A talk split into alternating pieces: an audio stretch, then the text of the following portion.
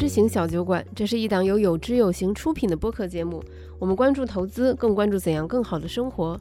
今天这期节目比较特殊，是我们养老专题策划的第一期。最近几年呢，大家经常会看到“养老”这个词儿出现在媒体上，尤其是个人养老金相关政策的出台，那很自然的，我们内心就会有困惑：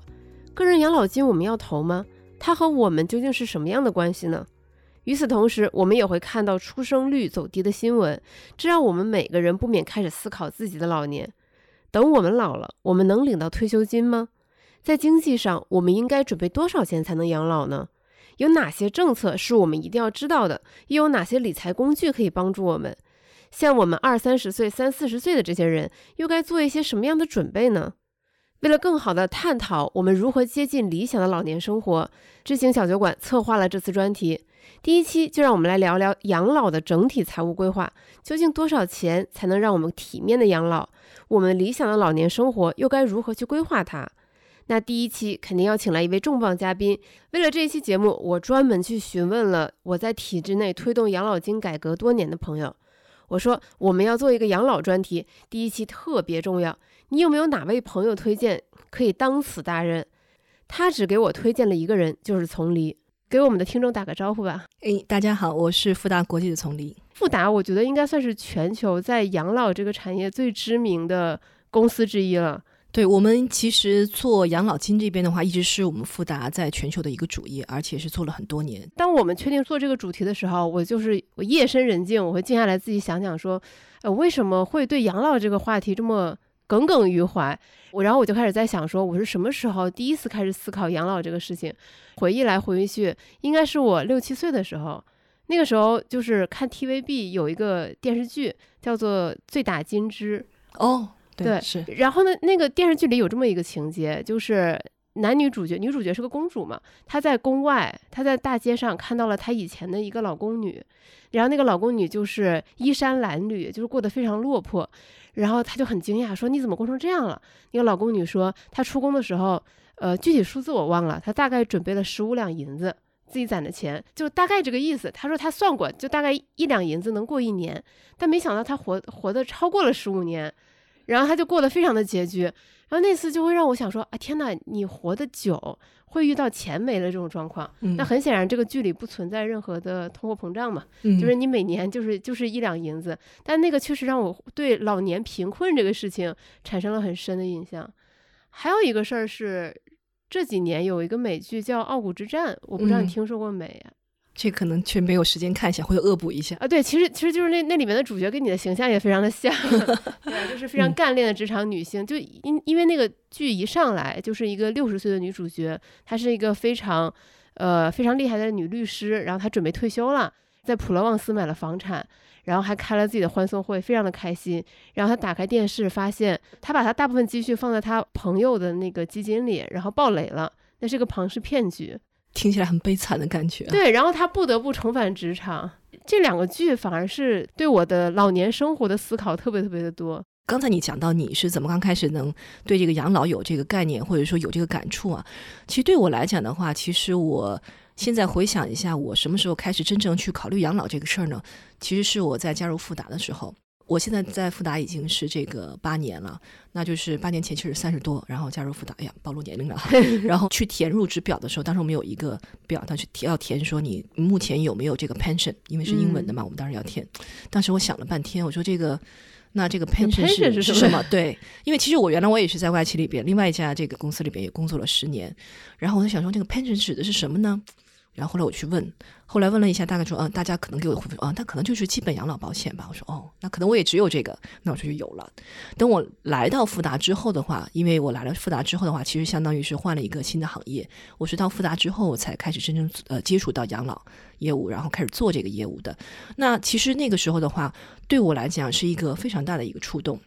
因为我计划生育那一代啊，所以我还有印象。以前的时候，可能一个是咱们传统上，一个是这个养儿防老，对对吗？可能在以前的，可能大家的观念说，可能如果是计划生育的话，可能政府的一部分会帮你来做相应的一部分的这些养老的一方面的工作，就是会有一些类似的标语。对对对，你应该算是计划生育的，可能是最最开始的那那那几年。对，我是对最开始那几年，所以就是。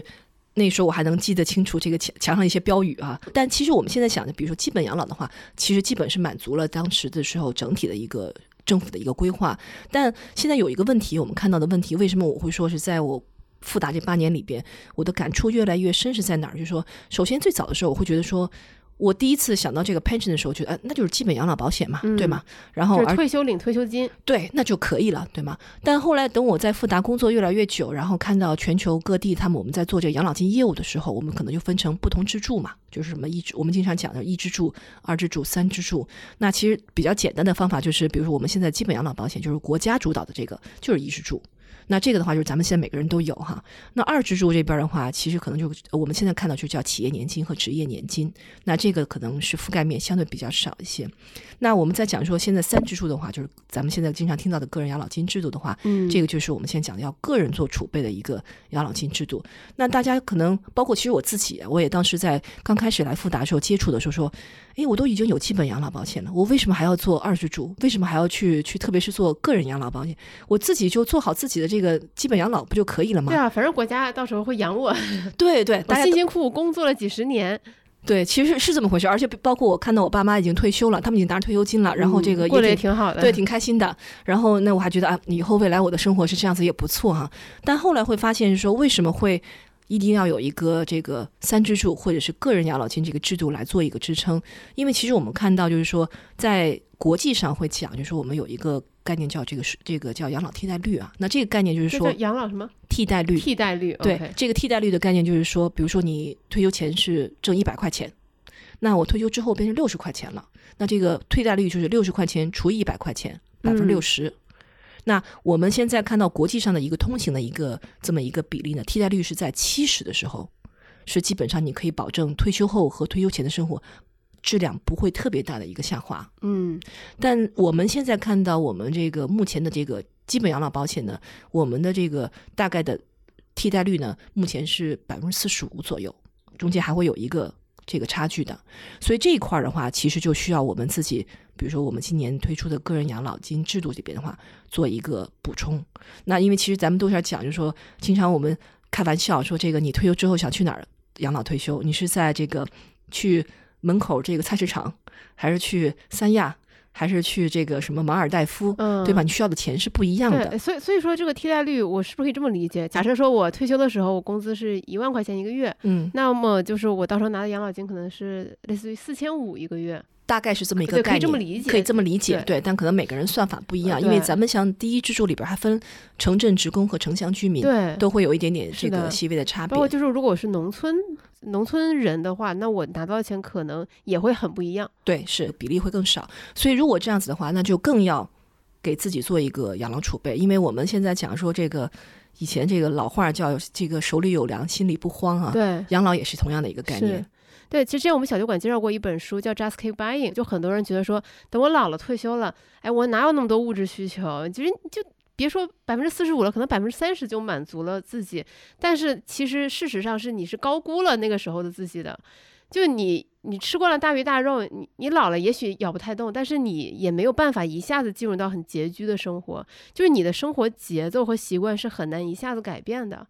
所以说，确实是需要一定相对丰沛的一个物质基础，才能让自己老年过得舒心一点。然后另外一个问题就是说。呃，我之前也看到，就是 Netflix 出了一个关于呃退休的这么一个纪录片嘛，就是他们找很多人来做实验，尤其是年轻人，让实验者问这些受访者一个陌生人的名字的时候，和跟他们说六十岁的自己的时候，他大脑亮起来的区域是一样的，就是说，对于大部分人来说，六十岁的自己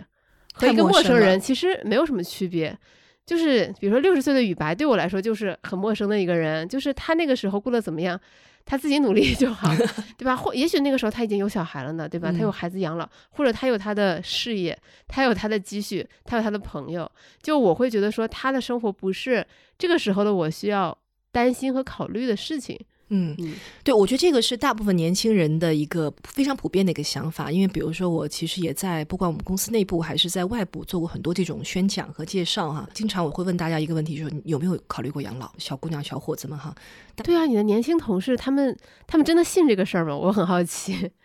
嗯，举个小数据啊，就是其实曾经我在这个我们有一个办公室，其实当时我去做这个介绍宣讲的时候，我也有点心里打鼓，因为我的感觉呢，这个话题年轻的那个当时那个办公室主要是。基本就是二十岁，平均二十年龄，呃，二十岁左右吧，不到三十岁。我在想，这帮小姑娘、小伙子们会想来听吗？因为那个当时我们那个会议室其实是呃一百五十人的这么一个，最后其实去了可能大概有二百五十人，很多人都站在后边，这个却超出我的这个预期啊。所以这首先我没有想到，其实。年轻人对这个养老还是很关注的，这个确实超出我的一个预期啊。当然，这个也可能是因为我们是在这个金融行业里边啊，这个也是这方面大家本身对这个方面就有一部分的一个认知。那但是我在问大家的时候，就是说，当时我当时就现场我就做了一个小的这个实验，我说，哎，小调研，我说大家有考虑过养老的吗？基本上的话就是不到一半儿。那这个的话，其实和我们当时有我们其实我们从一八年就开始有一个中国养老前景调查的这么一个报告。嗯，那个那一年的报告的话，当时那个数据就是应该是百分之只有百分之四十六的这个年轻人曾经考虑过养老，那就是说一半以上的人从来没有考虑过。在那天我去做宣讲的时候，这个基本上这个数据就是相符的。那我后来我们就也我也在问大家，我说那你们为什么不想去？就是当然我特别理解，因为你们还特别年轻，然后。就是像刚才雨白你讲，就说六十岁对我来讲太远了，对吧？那我觉得就是一个，我都不知道是他他会好好照顾自己啊，对我会好好照顾现在的自己的，但以后的话，以后以后的我再说吧。对，呃，那其实我觉得是几点啊，一个就是说，首先他是觉得真的是太远了，太远这个情况下呢，因为这个目标太远，当然他们都知道应该做养老储备，这个我觉得这首先他这个观念有了，我觉得是非常重要的。有的很多就一半以上说。我根本不需要做养老，我先做养老干嘛？我还这么年轻，对吧？我我明年在哪儿工作我都不知道呢。你让我想三十年后的事情。对，我觉得这块也是，就是说这个也是我们在这个下一个原因，为什么大家不去做养老的一个原因，就是说我现在手头没有这个钱来做养老。对。那后来其实我们有在看，就是说，但在这个没有钱养老这里边的话，其实还分好几种，一个是真的像刚才讲这种，因为刚刚开始工作啊，就是这种，呃，各方面的花费都很多。积蓄又不多，那这种情况下的话，他确实没有钱去做养老。对，所以这个东西的话，放在那，即使他再意识到很重要，他也力所不能及。那还有一种情况是说，其实我意识到了，实际上他的钱还是有的，只是说这个优先级不在那儿。那当时我们其实后来那个调研里边，另一年的调研里边还有另外一个数据，就是说你在自己的这种花费里边的话，你的这个优先级是怎么排的？我们后来测出来的这个这个结论呢是说。大家把父母放在前边，然后子女放在第二，这个自己放在第三，自己的这个养老呢放在这个第三，还往比较偏下的这个位置。但是我觉得这个结论之后出来的，我们觉得是比较欣慰一点，就一看就是中华民族这种，对啊，这百善孝为先，心的把爸妈放在第一位。对对，我觉得这个是特别好的这么一个概念啊，就是但所以就是说，大家可能就在这个，比如说家，如果我有一百块钱。那肯定先解决父母了，那自己的养老就排在后边了。但我觉得这个东西的话，都是一个很好的这么一个趋势啊。因为我觉得像我们富达，包括我自己在做这个整体的这个养老的战略或者养老的这些规划和这个这个呃这种投资者教育过程当中呢，我觉得呢意识啊一直是特别重要的一点。因为咱们其实就讲不光是养老这个啊，就是说任何事情你要有了这个意识，心里有想法。你才想去做，对吗？如果你心里边从来没有埋下这颗种子，它也永远不会发芽，你也永远不会想做这件事儿。我觉得这个首先从意识上知道要养老是非常非常重要的。嗯，在知道要养老之后呢，我该怎么做？我觉得这也是听众最关心的一个事情。对，我觉得这个问题特别好，这当时也是我刚开始进福达之后一直在思考的一个事儿。当时我在想说啊，这个如果我我有了这个意识，我下边该怎么做呢？那。我们当时就还有一个全球的这么一个调研，其实包括我也是这个看了富达我们在不同市场的很多做法之后的话，因为他我们真的是在做了很多年这方面的这个投资者教育，包括也很多客户的一些反馈啊。那其实我们经常讲重要事情，这个讲三遍，重要事情分三步啊，就是我们会觉得是应该从三步来解决这个问题。首先，第一个刚才讲的一个意识；第二步的话，就是你有了这个意识之后的话，你就需要提高自己的一个知识。嗯，因为你比如说，我知道这是什么东西，我要知道为什么，然后最后的话，我们就要怎么办？就是第三部分就是解决方案。那我们这儿分成三步的话，第一部分的话，其实我刚刚也讲到，就比如说我们可以通过一些这种。我觉得今天咱们这个讨论就是一个很好的一个方式啊，告诉大家这个怎么来提，应该提高这个投资者有一个基本的就基本概念。对，那第二步的话就设一个小目标，你得知道怎么去做。那这里边的话，就除了你要知道到底什么是养老，什么是退休，你这里边比如说你退休金大概是多少，你打算怎么规划之外的话，工具很重要。我们讲这个工具的话，就说你得我们在富达的话，我们全球有一个计算器，呃，富达养老黄金储备计算器。那这个的话，我们就是通过一个倍数的一个方式来算，因为其实我们可以看到，就是市面上很多这个这种计算器很多啊，但是就可能你要填很多的数据，让大家去算。因为我们我们在做这个很多这个调研或者是这些工具的过程当中，我发现但凡让大家去计算的时候的话，大家基本上就不太有什么兴趣了。呃对的，就没兴趣了。对，嗯你就，所以我们当时那就很简单，你就一共就几个数，你多大年龄，你是打算什么时候退休，你收入多少钱，你年薪肯定会知道吧，对吧？对，那类似这种的话，输进去之后的话，我们会得出一个倍数来。我们在国中国的是九倍，这个九倍是什么概念？九倍的概念就是说，你退休后的这个手里的钱，需要是你退休当时的年薪的九倍。比如说我退休后，我比如说五十五岁退休，退休的时候我手里有一百万，假设呃一百块钱吧，一百块钱。那我退休的之后的话，如果我手里有九百块钱，就可以保证就基本达到百分之七十那个替代率，就是我们可以保证其生这个退休后的生活和退休前的生活质量基本没有大的一个变化。我们当时为什么会有这么一个倍数的这么一个计算器？因为我们在最早一呃一八年的这个我们这个中国养老前景调查报告说，当时有一个问题哈，那这个问题就是说，你觉得多少钱在你退休后可以有一个比较好的退休生活？当时那个数据呢是平，这是一个呃均值啊，是一百六十三点四万。我到现在我这个数我都记得特别特别的清楚。就是一八年的时候，我们认为有一百六十三点四万，就是能过一个比较不错的退休生活。对，但这个是个均值啊，因为这个均值的情况下的话，就因为当时我们在那个平台，当时那一年是两万多的这么一个参与量，其实我们在过往四年已经是十五万的一个参与量。第一年的时候两万多的时候的话，它以年轻人为主，而且呢，就是当时那个平台上面的话，我们是这个呃以这个因为不同的这个一二三四线城市分布不一样嘛，所以这个出来出数字出来之后的话。一二线的城市的很多的，我们当时看了很多人的这个在留言，一二线城市说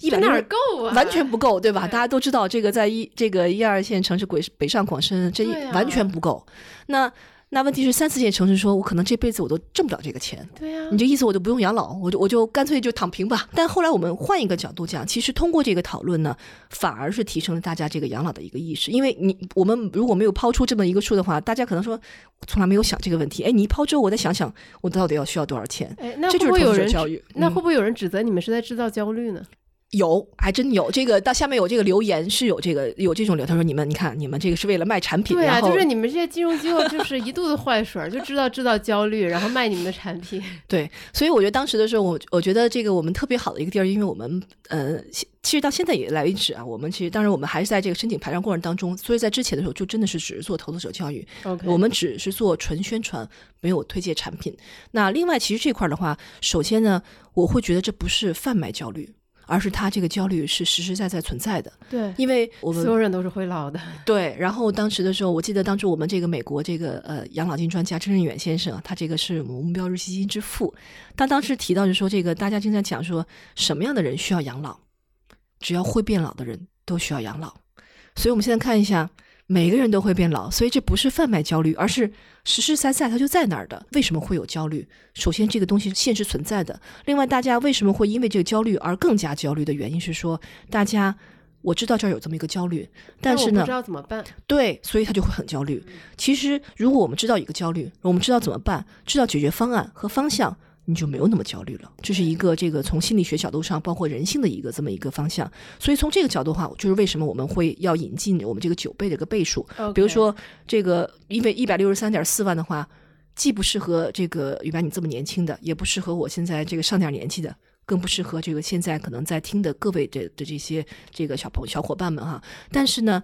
你还是需要有这么一个目标的。嗯，这个养老的目标需要这个工具需要做到千人千面，才能真正帮到你。所以我们这个九倍的倍数就是说，你把这工资，因为每个人的这个工资数是每人不一样的。比如说我挣一百块钱，你挣一百零五，乘以九倍，每个人数不一样。那同时还有一个，像刚才这个雨白，你刚才讲说，大家年轻的时候看到六十岁的时候，那就是一个陌生人，大家会说，那我现在这么年轻，我怎么知道我六十岁挣多少钱，对吧？啊大家会说这个世界不确定性太强了，你一个行业今天在，明天可能就没了。我这公司对吧？搞不好哪天突然一下宣布又破产了，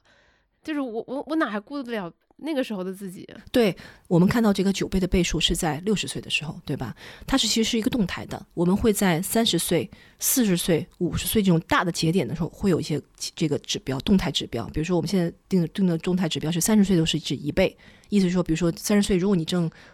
五十块钱，比如说我年薪十万，那我就应该手里年薪十万就是达标的。嗯，然后等你四十岁的时候，不是我年薪十万的话，那我手里应该比如说攒多少钱才叫是合合理的？呃，这就是需要十万，就是你就是就是一倍是吗？对，一倍一倍，对。那这十万是指我的存款，还是说比如说我有一些基金啊、股票啊，大家就是整体算是十万也可以？对，整体它是一个整体的一个数，整体的来数。那到四十岁的话，我们是四倍，嗯，然后五十岁的时候是六倍。那六十岁的时候是九倍，所以大家可以看到是一个动态的。这个，因为我们是这样，就我们讲经常要讲，就设一个小目标哈，伸伸手就能够到的那种，那才叫目标。太远了，那就不叫目标了。所以我们都会，比如说按照三十四十五十，但同时的话，我们那个计算器你如果输进去的话，它会根据每个人的情况，那这个的话就可以更用查漏补缺，大家根据自己的倍数去做，就更方便一些了。对。那这样会不会有一个副作用？就是每当你升职加薪的时候，你就会叹口气说：“哎，我离我的小目标更远了。”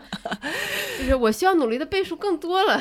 其实倒不是说倍数更多了，就是就是那个距离，距离啊，数额，绝对数额。对，其实我们在讲这个养老做储备的时候的话，更多的是要行动起来。嗯，我们讲两个点，就是首先你设立目标之后的话，一个是要先去投，嗯，尽早投。嗯，然后长期投，呃，就像刚才雨班刚刚讲说，比如说，哎，我这工资涨了，那我整体的这个基数也涨了，倍数整体也涨，那我是压力会更大。但换个角度讲，我已经做了大量的储储备了，二十年之后的自己会感谢你现在非常努力的在工作的是吧？所以这块的话，其实我觉得这个还是不管是从哪个角度，都还是应该。提倡大家尽早的去做这个养老储备，然后行动起来。那同时，其实我们在讲说最重要的一点是说要做一个定期的这种投资。对，在这里我有个困惑，虽然我是外行，但我感觉第一步是不是应该多存钱，就是提高自己的储蓄率。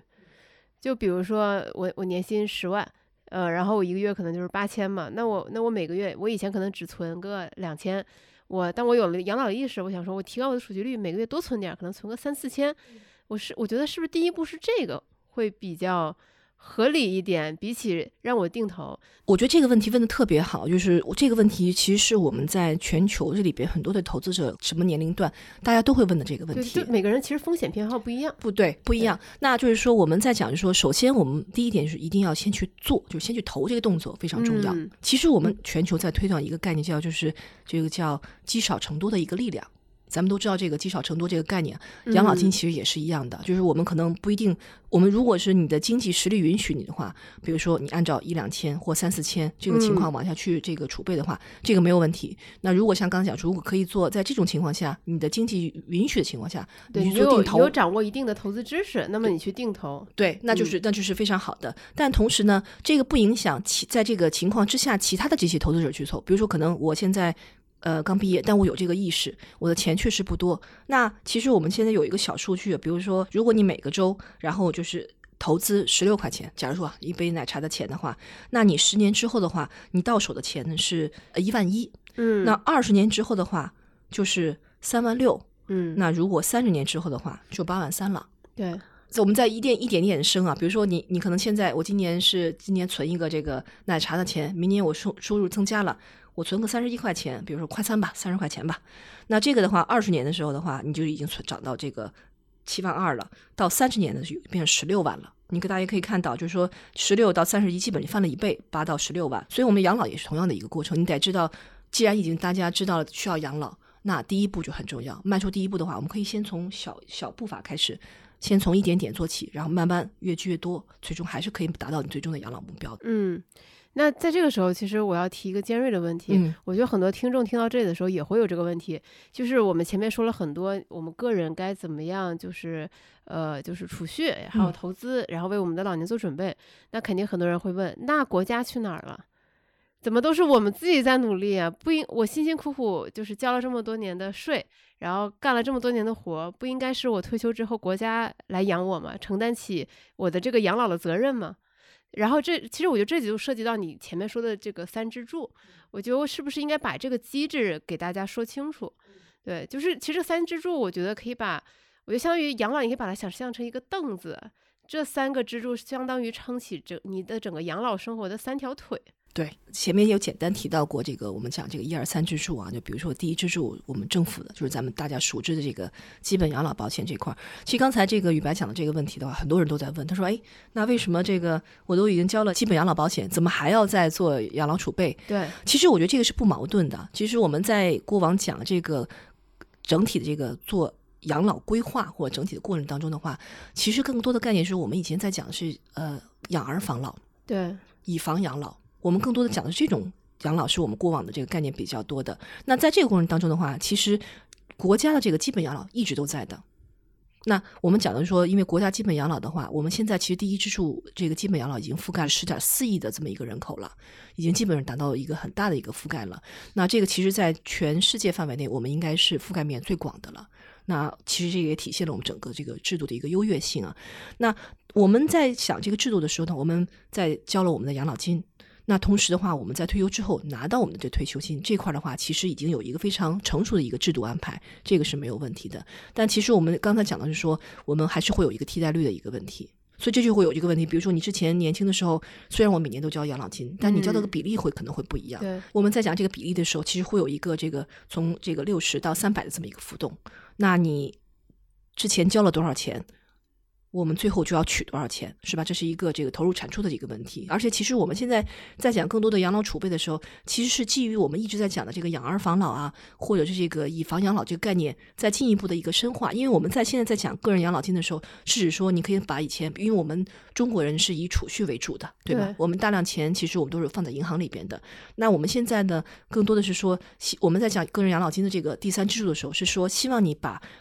放在银行里边的这个储蓄类的钱。进行做一部分的投资，嗯，换一个地方，增一下增加一下收益，因为其实相当于说，我们一直都可以看到政府的这部分一直都在，大家自己做储备的这部分也一直都在，我们一直从古至今至今一直都在做个人的养老储备，其实只是说我们之前可能没有在这个这么多的这个民众或者大家这个这个场合里边去讨论这个问题，因为现在我们是希望鼓励大家去做。个人养老投资，那这个是需要一个我们先先讲讲这个多资产配置嘛，就是说，嗯，同时就是说，这个鸡蛋不能放在一个篮子里边，是同样的一个道理。所以这一块的话，我们也是会想说，我们在养老的过程当中的时候的话，你得想我到底你的需求是什么，嗯，所以你需要做什么样的一个配置，满足你的不同的需求。那这个就回到是说，嗯，一个是刚才我们提到，首先的话，我们。不，政府和个人这个从古至今一直都是一样的，只是刚好我们现在这个概念有新的概念提出，大家可能觉得，哎，那你这个怎么好像感觉好像突然哪里不对？对，觉得哪里不对，其实一直都是这样子的。对，就其实我们往回看嘛，就是我们无论是我们爸妈那一代还是爷爷奶奶那一代，其实他们都会存很多钱，他们都非常的节俭，就是中华民族的优良美德，就是不管。不管国家有没有养老金，他们都会很努力、很节俭，存很多钱下来。他们的这些钱，比如说给孩子呀，就是什么买婚房，给你们做支持，然后同时也会也成为他们所谓的就是棺材本、养老本儿。对，就是我我觉得刚才从丽说到一点，我觉得很重要，就是国家的养老金制度它一直在这个这个我们说的第一支柱，但是它能不能支撑一个你理想的老年生活，这个是要打问号的，就是因人而异。那大概率。到时候你拿每个月拿到手的退休金，它并不能完全满足于你的生活需求，尤其是如果你有比较好的生活的渴望的话，那么这个确实是对我们提出了更高的要求。我们是需要有更多的这个养老的储备的。那么其实像我们有知有行在投资第一课里，我们也讲过，呃，就是我们引用过。股市长线法宝里的那个数据嘛，就是综合看美国过去一百多年的数据，就是股票这种权益类资产，长期来看它就是收益率最高的资产。反总之就是希望我们的养老储蓄有一个比较好的增长，那确实是应该投资权益类的资产。我觉得这个应该是我们刚才说的所谓的第三支柱，对个人养老金的鼓励的这个政策出台的一个初心。对养老这个的话，就是刚刚也提到，养老首先这个就是一个千人千面的。每个人的风险偏好不一样，因为我们在讲养老这个问题会分两个阶段，就是或者我们其实，在复答里边我会讲这个养老是一个全周期的这么一个过程。什么叫全周期？对，就是首先呢，我们讲年轻的时候的话，小姑娘、小伙子们现在开始有这个意识，然后来做养老储备。那这个养老储备的话，你现在做养老储备，到你退休前，我们叫积累阶段。OK，嗯，这个叫积累阶段。那这个是基本上就从二十多岁到这个六六十岁到退休这这这一段哈。那我们还有一块呢，就是退休之后，我们叫提取阶段。OK，嗯，我们大家现在可能更多关注的是说，我只在退休前把钱储存好了就可以了，退休之后我就等着拿钱就行了。对，其实并不是的，因为我们在复达我们会认为这为什么叫这个全生命周期啊？我们讲就是应该是从积累阶段到提取阶段全覆盖才可以。为什么会这么讲？就是说，其实你要分成阶段来看的话，在退休前这个阶段相对来讲其实是比较简单的一个阶段，因为到时候我只要把钱存进去，我做投资，然后保值增值就可以了，对吧？这个就很容易的这么一个就达到一个问题。但是呢，退休之后其实并不是，退休之后就很复杂，状况非常复杂。一个呢，你需要我们现在因为大家现在比较长寿了啊，就比如说这个，可能退休前可能是三十年的这么一个是这个积积累期，如果能这么早从二十岁开始的话，你退休后的话，可能我们现在寿命也都长，应该最新的一个这个这个应该是七十八岁啊。那这个数据的话，可能会这是平均值，那可能更大，那可能也是小二二十多年、三十年这么样子，前后其实基本差不多的。对，那基本就说你要用前面的三十年来怎么来支撑后边的三十年，这个是很重要的一个课题。那而且问题是你退休之后的话，你不光只是说前面的钱支撑后边三十年就完了，那还有比如说还有很多通胀风险呢。对吗？你还有你自己这个要生病啊，因为老年之后的话有各种生病啊，那这个钱是不可这个预测的。然后另外还有一个子女这块，对子女这块，那子女这块咱们先先放到边上啊，自私点考虑一下，考虑一下自己。那这个长寿风险还是很大，长寿风险是非常大的。我觉得你这样一说，我觉得好可怕。啊就是我现在一个月的工资，它不仅要养现在的我，它可能还要对应养老年的我，对这个，所以刚才又回到刚才这个问题，我们不是这个在开始制造焦虑了。对，我我们不是在制造焦虑，是这个嗯焦虑它确确实实存在，我们需要日意识到这一点。对，那所以我们就想说，特别是这个退休后这一块儿的话，就是我们为什么我们现在是鼓励大家做投资，而不是只是做这个储蓄？但现实生活中的老年人，他们是对于各种投资机会还是非常的，呃，就是想要知道，而且特别希望自己的钱还能再生钱的一一帮人，这点让我很意外。而且之前我在我们播客里分享过一个例子，是我外婆，我外婆是一九二五年生人，哇，对她前几年听我一个亲戚讲了一个庞氏骗局，她特别心动，想拿自己的棺材本儿出来，全都投进去。你知道那个时候她她都快，你看她九十多岁的人了。听到这种机会，她仍然按捺不住想要升，就是增值的这个心，我都震撼到了。那其实就是像雨白刚刚讲的，就是大家在首先，大家是一个不服老的一个精神。我退休之后，虽然我退休了，但我还是觉得我挺年轻的。我为什么就不能投资呢？我觉得我好像还是在站在这个这个很前沿的这个地方，我希望做投资，而且我也不希望和社会脱节。所以这个心态下的话，他其实会一直希望保值自己的财产保值增值。对，这个是有的。另外再一个，其实我觉得这个老年人的话，确实有，因为他随着年龄增长，他的压力，大家会觉得说颐养天年，这是一个很好的一个状况。但现实生活当中，你可能要生病需要钱，他就会嗯更担心。比如我生一次病，我就担心，哎，我的钱够不够？或者说我的子女刚好可能要呃买房，或者是这个有子女的子女。孙辈儿出来了，那他们要出，我是不是要这个赞助一点儿？那这个的话，他都希望自己的财富可以不断的这个增长，来支持他们的这个子女或者是下一代。那这块儿的话，其实都会他们让他们有一个除了自己养老之外的之外，他自己还是有一个投资的这么一个需求。那这块儿其实会回到咱们刚才回到那个问题说，其实现在这个应该讲的全周期的这么一个群体啊，不管是积累期，特别是退休后这提取期，都需要来做这个。养老的一个储备和投资，嗯那其实我们经常有一次我们在和这个一群这个大家同行开玩笑，他说我们的目标其实也不用特别大，我们就先把这些骗子骗到的老年人的钱，然后放到这个正常的好的这个产品渠道里边就可以了。当然这个是开玩笑，但其实也也是啊，因为我们现在会看到就是说很多老年人之所以会受骗的原因，就是因为他们。本身他们想投资，但是没有好的渠道，他不知道有什么好的产品，也不知道哪个产品更适合他，所以这个才会让很多这些骗子或者庞氏骗局有这个可乘之机。那所以这块就回到我们刚才的问题说，投资者教育这块的话，提高大家意识，不光只是对年轻一代有用，其实对靠近退休和退休之后的这些群体的话，也都是的。所以我们需要的是一个全生命周期的一个，让大家知道你应该有什么样的一个意识，然后怎么做，然后解决方案是什么。对，就是一方面我们会觉得养老这事儿离自己很远，另一方面我觉得我们对老年和老年生活其实也存在着很多的误解。就我们觉得老年人就应他们应该是个什么什么样子，但其实这也是挺刻板印象的一个事儿。对，包括我们前两天跟三联的记者就是聊天嘛，他之前写过一个封面报道，就是也是在讲说老了之后怎么办。他就说很多人想象中的老年生活就是可能你就是很规律，就六点多起床，然后你可能散步，然后呢你吃饭也很规律很清淡。但其实真正的老年人他可能想的不是这样，那也许他以前就经常熬夜呢，你非要让他过那种很规律早早起早睡的生活，他也很痛苦。对，我觉得这个是因人而异啊，就真的是每个老年人他有自己的一些生活习惯，就像刚才雨白讲的，可能有的我其实就喜欢熬夜。我就这个就是喜欢这个刷剧，但有的人有的人可能就会说啊，那我可能这个按照规律来。所以这个东西在我们在讲这个养老的过程当中的话，其实是千人千面的，不光是投资，还是你自己的，就是整体的养老生活都是千人千面。每个人的需求不一样，每个人的选择都不一样。对，所以但这个的话不影响大家去做任何的这种养老储备，因为不管你做什么样的一种养老的一个选择，你的物质储备你肯定都还是需要的。对，咱们经常讲这个经济基础决定上层建筑啊，就是说你想有一个好的一个养老生活的话，其实还是需要你自己做大量的这么一个准备，这个是没有办法避免的一个事情。嗯，呃，你这个让我突然想到说，其实，在准备这期专题之前，就是我们的这个编辑部内部其实有过一个小争论，就是我们的其他主播就会说，我们真的要做这个专题吗？我我就愣住了，我说你怎么会问这个问题？我们这专题都已经策划差不多了。他说我会意识到我没有个人养老的需求。就是为什么呢？因为我们有一个主播，他现在应该是孕晚期，他马上生小孩了。然后呢，他同时他有他有弟弟，然后呢，他爸妈也是到了这个退休的岁数。他说我会觉得说，我对我的生活来说，可能呃特别迫切的是我马上要生小孩。嗯，他其实非常非常的耗钱，同时我也会很操心我爸妈的养老。就是我完全没有任何的精力，甚至没有念头去考虑我个人的养老。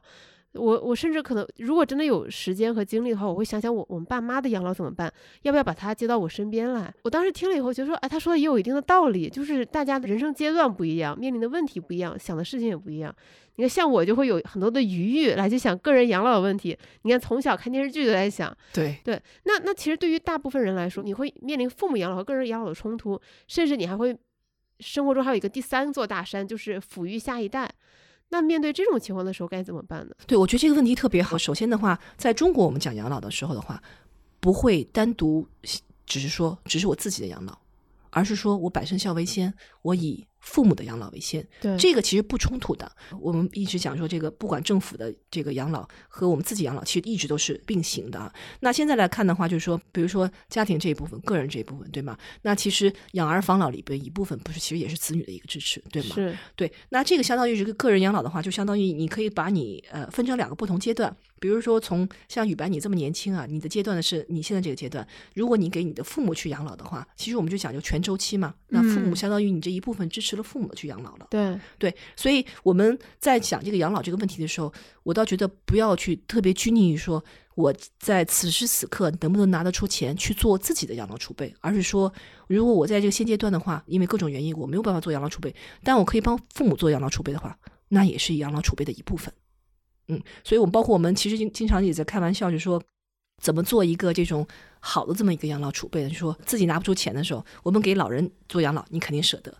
给孩子做养老，你也舍得。如果说你自己确实拿不出钱给自己养老的话，你给你自己的这个子女买一个这种这种呃这种养老储备的产品，那你作为一个代际传承，等等子女长大之后的话，他说：“哎，你看。”我爸妈当时从从我小的时候就给我买了养老产品，等他有了子女之后，他说：“哦，那我也要学我爸妈一样，给我的子女养养老产品。”这是一个一，就是这个是一个非非常非常好的这么一个代际传承。在这个过程当中的话，就让大家从小就开始有这个养老的这个储备的意识了。所以我觉得这块的话，我觉得可能大家这块的话，呃，可以通过不同的这个时间段、人生阶段不一样，我们可以把重点然后做一个不同的偏移，但是不影响你。我未来做养老储备，比如像刚才讲的，如果你就是在这个阶段你自己顾不上自己，你给你父母做了养老储备，那也是养老储备；你给你子女要做养老储备，那是对他来讲是对你们全家一个代际传承更好的一个储备。那其实我们在讲说，现在为什么大家现在很多这个问题说，哎，我为什么要做养老储备？是因为这个概念还是比较新，对很多人来讲。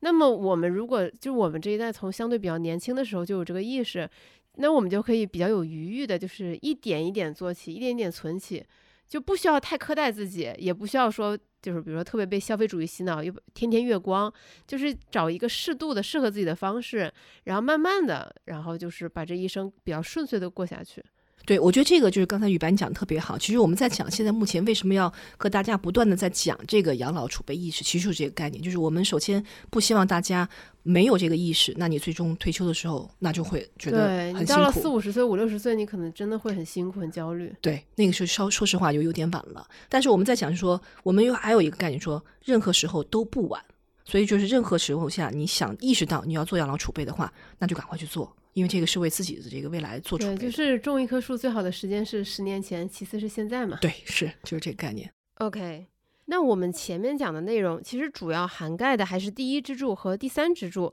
第二支柱其实我们没有展开讲，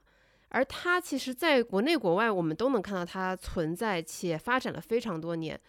咱们现在可以稍微展开和大家讲讲第二支柱这个企业年金究竟是什么，它覆盖的人到底是谁，以及它有什么用处。对这二支柱这边的话，我们国内现在分成企业年金和职业年金啊。首先，二支柱啊，这都是我们分成三支柱。第一支柱呢是政府主导的养老金制度，第二支柱呢是是企业这雇主主导的。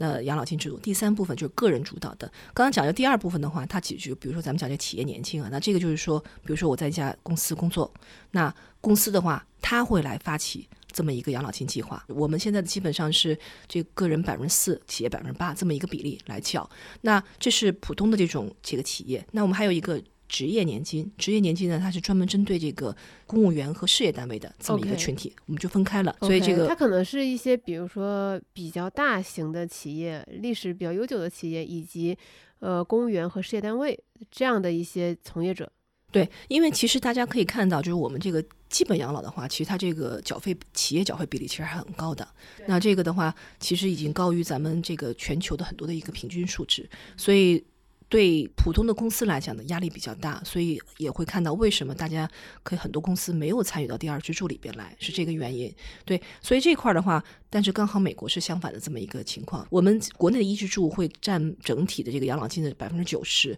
然后二三支柱百百分之十哈，可能在美国那边就刚好反过来，它是一支柱是百分之十，二三支柱占百分之九十，大家可以看到正好是两两头的这么一个倒置的这么一个这么一个方向。嗯，大家讲说这个理解就是国外那边美国这是这个没有养老储备啊什么的，但其实我们后来发现的话，其实并不是。哎，那 pension 它其实对应的还是说类似于美国的一支柱吗？哦，pension 的话，我觉得应该还是对应的是整体的一二三支柱。哦，就是整体的，整体对对，它会嗯整体。那刚才我们讲到，比如说我们为什么讲说，其实美国人在养老金的上面已经做了大量储备，因为他们这个二支柱是很强大的，就是你只要工作，他就要求你就这个加入的。当然你可以要求你企业就得提供这个服务，对当然你可以自己选择，最后说啊，我就我就不想参加，我那你可以自己退出来。哦可以退出来。对，但是二支柱其实就是我们经常说的四零一 K，对吧？对，嗯美国的四零一 K。那这样的话，就是说，在这个里边，其实已经大量的存了很多的钱。但是我们也看到有一个情况，比如像今疫情刚发生的时候，二零二零年的话，其实当时是这个美国国会有一个法案是允许大家去动用自己的这个，因为按照美国以前的这个做法，比如说你在它也规定的有些细项之外的话，你要往外提取的话，是要这个要交那个税的罚金。高额的，对对，但是因为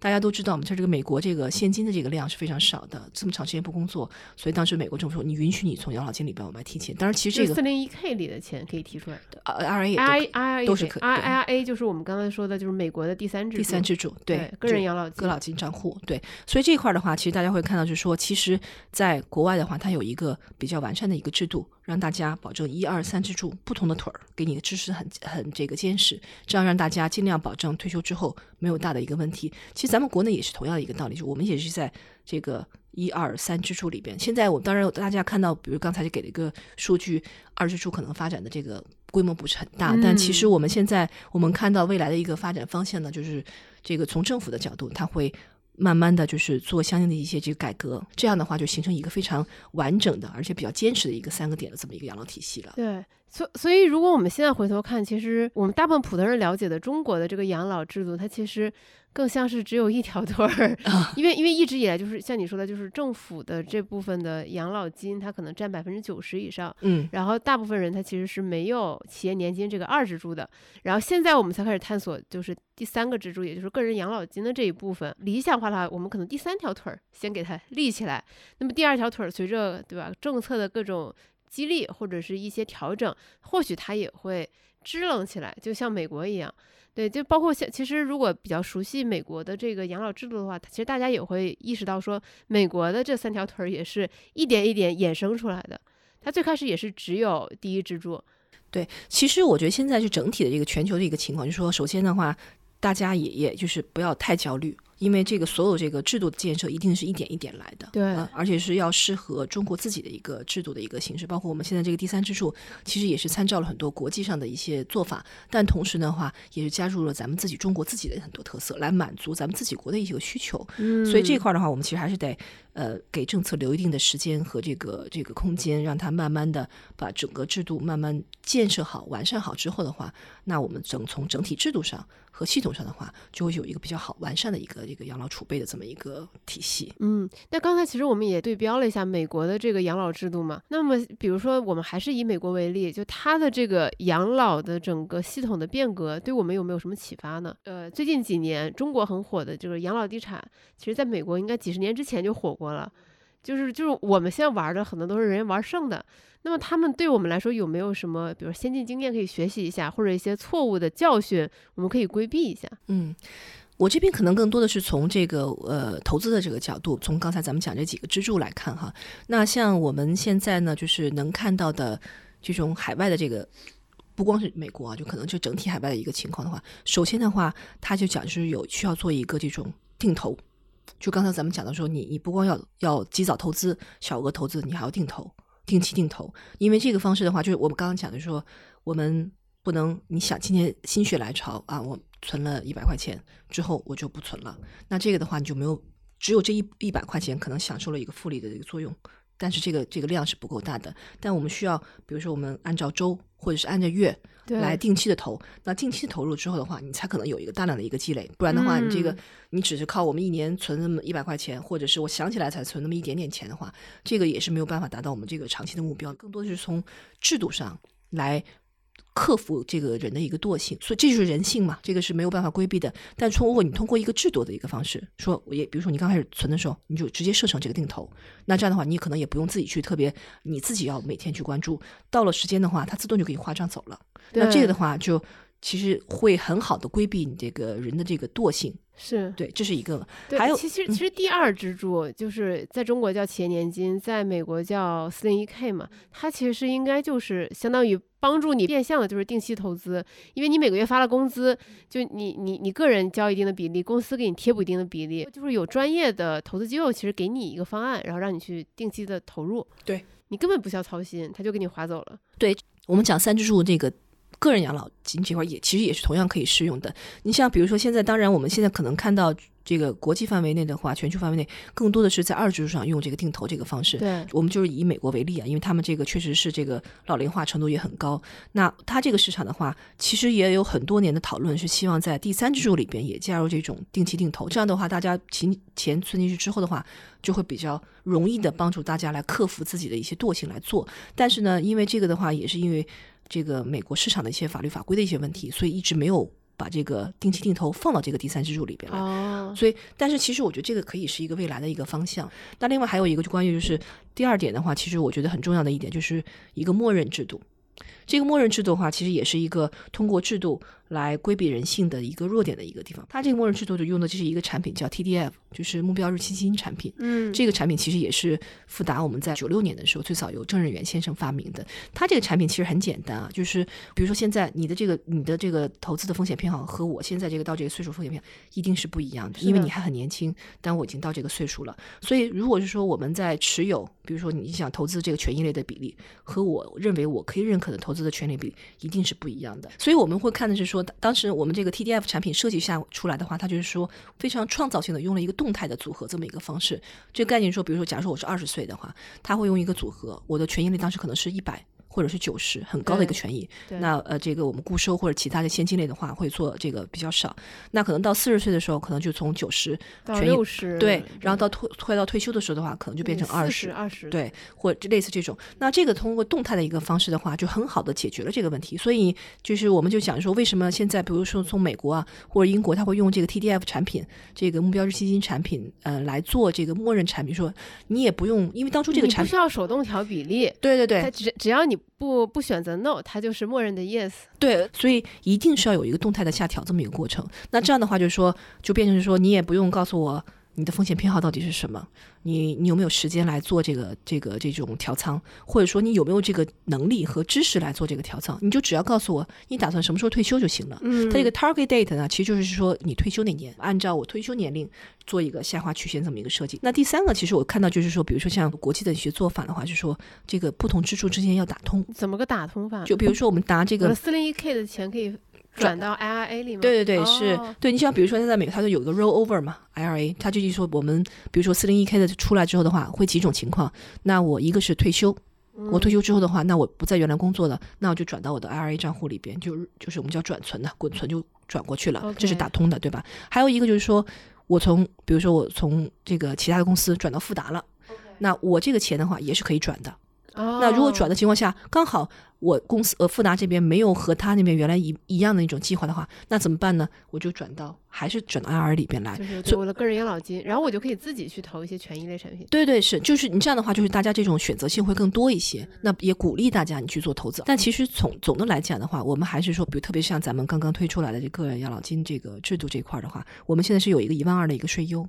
在个人账户里边会有一万二的税优，但其实我们，我我我觉得听众朋友们需要你来解释一下什么叫做税优啊？对，这个税优就是税收优惠哈，就是讲我们其实在这个税收优惠这个呢，我们是在一八年的时候曾经有一个第三支柱的一个税收优惠的一个试点，叫税延型的商业养老保险。那基本的意思就是说，这个当时一八年的这个产品呢，首先是一个保险产品，有税收优惠的产品，是个人养老金的产品。三个重要点哈，OK，那这里边的话，它的这个税收优惠指的是什么呢？就是说，我们讲到税收优惠的话，可能还要再介绍两个词儿哈，就是这个一个叫这个 EET，一个是 TEE。那基本的概念就是说，一个是说我在刚开始投资的时候不交税，最后我投资结束提前的时候交税，交税，这是一种；还有一种是我刚开始先把税交了。后边我就不交钱了。那这种情况的话，可能需要拿美国的做个例子哈。那美国刚才你也提到过，像美国的这个 IRA 第三支柱里边的话，有呃就是有比较两大的类，一个是叫罗氏 IRA，一个是叫传统的 IRA。传统的 IRA 就属于那种你刚进去投资的时候，我不收你钱，对。然后最后我要提钱的时候的话，我要收税的。那那个罗氏 IRA 的话，它就是刚一进去的时候你先交钱，你提取的时候不用交钱。区别在哪里呢？就是说。大家会发现，年轻人更会选择这个罗氏 IRA，因为你刚开始年轻的时候，你的钱不够多嘛，对吧？你工资也不多，所以你投进去的东西是少的。虽然你收了税，但其实也占便宜嘛，对吧？等你，但是你你翻几十年之后，就就是随着时间的复利，你到时候你积累了就是就是一笔小财富，对，然后你不用收税。就像我刚才说的那些有钱人，他们都是他们都是选择就是 Roth R I A 就为了就是避税。对，以这个呃例子的话，那回到我们国内这边呢，我们其实用的是和美国传统 IRA 是一样的，我们是先免税后交税。所以一八年的那个试点是什么？就是说，首先的话，我当时投资的时候的话，这个是免税的，但是在我提取的时候，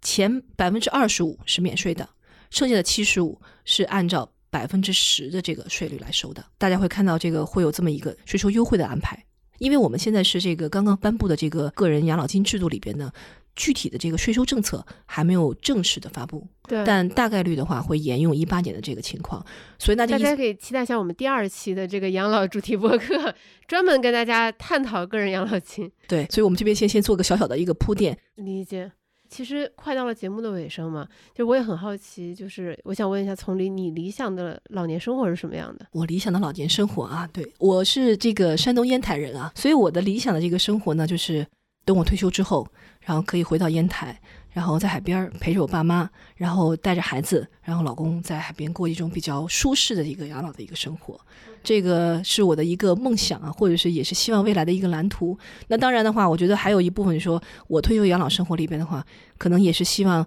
我倒不是说希望这个退休之后的话，就整天就是呃早六或者这个晚几这么一个生活，嗯，不要再因为比如说退休之后的话，可能就说啊，那我可能是不是就和这个职场脱节了呀，或社会脱节。我希望我还是可以在退休之后和这个社会保持一致。这让我想到前几年挺火的一本书，叫《百岁人生》嘛。对，就是可能我们退休之后还有几十年的生活要过，嗯，就你很有可能你要开启自己的第二职业。对，就比如说你刚才说你的爱好啊，或者你的一些兴趣啊什么的。我妈妈已经退休了，嗯，但是她现在返聘嘛，就他们的理想的生活，因为他们是大学老师，有职称嘛，他们就想说可以一两年去一个城市，然后嗯找一个学校教书，哦这是他们理想的生活。哇，那也特别好，我其实我有点受他们影响，也是希望说能够多多走一些山山水水。嗯，对，因为因为我很难，我觉得我很难闲下来，就自己在家会觉得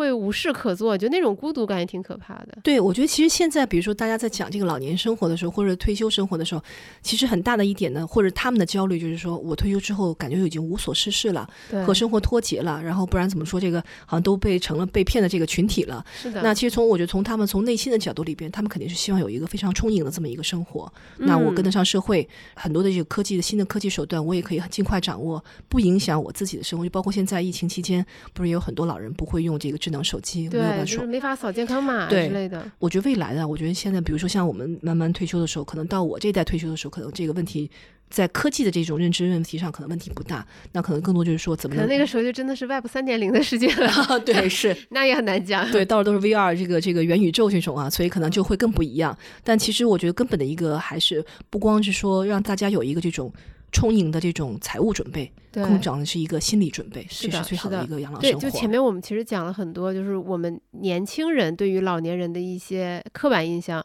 其实还有很重要的一点，就是我们在年轻的时候总总以为，其实你只要把钱准备好就够了。但其实对于真正的老年生活来说，远远不够。它其实还是需要你的生活充实、有意义感。就是老年人不希望自己的生活那么孤独，对，你其实你需要一个。比较坚实的社会支持系统，你可能要和你的亲人、你的朋友保持很良好的关系。嗯，对，我觉得现在就是包括我今天早上看了一个这个这个新闻啊，就是在北京这边正在推行这个时间银行的这么一个这个草案。时间银行，对，那这个其实，在很多地方，在上海啊，在其他地方也有。就大概一个概念就是说，比如说你现在他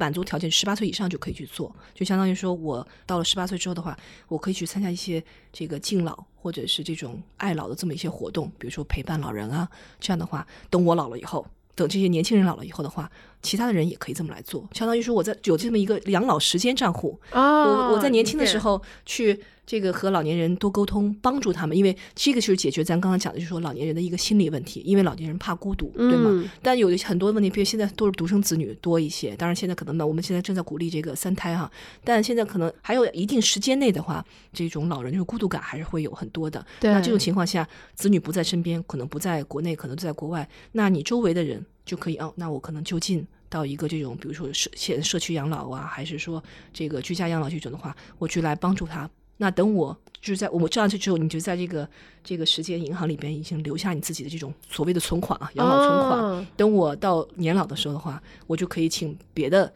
年轻的人来陪伴我特别好，就是一个正向的一个循环的机制。对，所以其实这块的话，我觉得说，刚才我们讲就是养老这块的话，不光只是投资的一个问题，更多的是还有一个心理啊，然后整体社会社会保支持，对的一个保障。嗯所以包括现在很多这种呃，不光这种像这个时间银行，包括还有一些这种我们叫这个养老服务。就护理啊，因为包括现在很多这种长护险也特别多，因为其实现在这种岁数大了之后，这种失能失智这个的老人其实也是很多的。那本身现在这种长护险，包括有一些这种护理机构，那慢慢越来越完善，包括很多这个这种设备。那这个的话，如果再慢慢的话，这种把这些这个相应的，不管从社会制度上，从这种这种配套上边，对，包括这种时间银行的从心理上边，然后自己再做到这种投资上边，方方面面都做好这个储备之后的话，我觉得我们整体这个中国的老年人的生活一定会是非常让大家值得向往的。所以其实我现在就突然讲完之后，我突然间觉得，哎呀，好像我有有点期待我这个退休生活了。对对，包括其实我也看到很多城市的像图书馆啊，或者一些活动中心，他会举办很多针对老年人的讲座，教他们怎么样使用智能手机，怎么样迅速的融入这种现代生活。包括我记得之前有一个热搜，就是一个二三十岁的一个小伙子住到养老院，然后哦然后变成了就是养老院最受欢迎的一个人，因为他可以帮助老年人做各种各样的事情。然后我还看到就是有那种年轻人发明那种小程序，嗯，专门帮老年人就是找路。就是我们很熟悉的一些地图软件，对老年人来说其实还是挺困难的。对，挺困难的。对，然后我特别希望等我老年的时候，能够有那种大字版，然后呢速度不要那么快的游戏，就那种适老化游戏，我觉得一定很有市场，也很适合像我这样的人。对，我觉得这个其实这个市场一定会特别广阔的，因为当时呢，我就看很多专家也在聊，就是说未来的话，这个养老产业一定是一个蓝海。因为这个的话，大家这个这个养老产业可能不光只是只是养老投资啊，包括也刚刚讲的养老服务啊、养社区啊这些整体的一个，包括这个地产或很多啊，就是一个配套性的这么一整体产业，一定是未来发展的一个方向。因为这个大家都会老去啊，然后这个大家都是需要这么一个好这么一个，对，大家都向往着更好的生活。对，是，所以的话，这个的话一定是有个非常好的这么一个蓝海的一个商机。那其实这个也是这个运呃，根据大家的一个需求。来提供相应的一个供给，那一定是未来很好的一个发展的一个方向。对，你看，瞄准未来的商机，未来的蓝海，然后呢，赚足够多的钱进行你的养老储备，然后你未来的老年生活又变得很斑斓多彩，然后就闭环。对，是，我觉得这样就非常好了，已经就是我们刚刚讲说，就之前我们刚才讲的有一个三步啊，先从什么提高意识，提高意识，知道怎么办，对，然后做到最后的怎么办，那形成这么一个闭环情况下的话，大家就不会再焦虑了，因为你知道了怎么办，知道这个解决方案之后的话，也没有必要那么焦虑了。对对，不过听完这期播客，我还是建议大家可以点击我们 show notes 下面的链接，可以用一下富达提供的这个小工具，算一算自己如果想要退休、想要养老，你大概需要达到多少的积蓄，给自己提一个小的醒，种下一颗种子，也许它就会成为你未来美好老年生活的契机。然后，那我们这期节目就到这里结束了。好，再次谢谢从理。好，谢谢，谢谢雨白。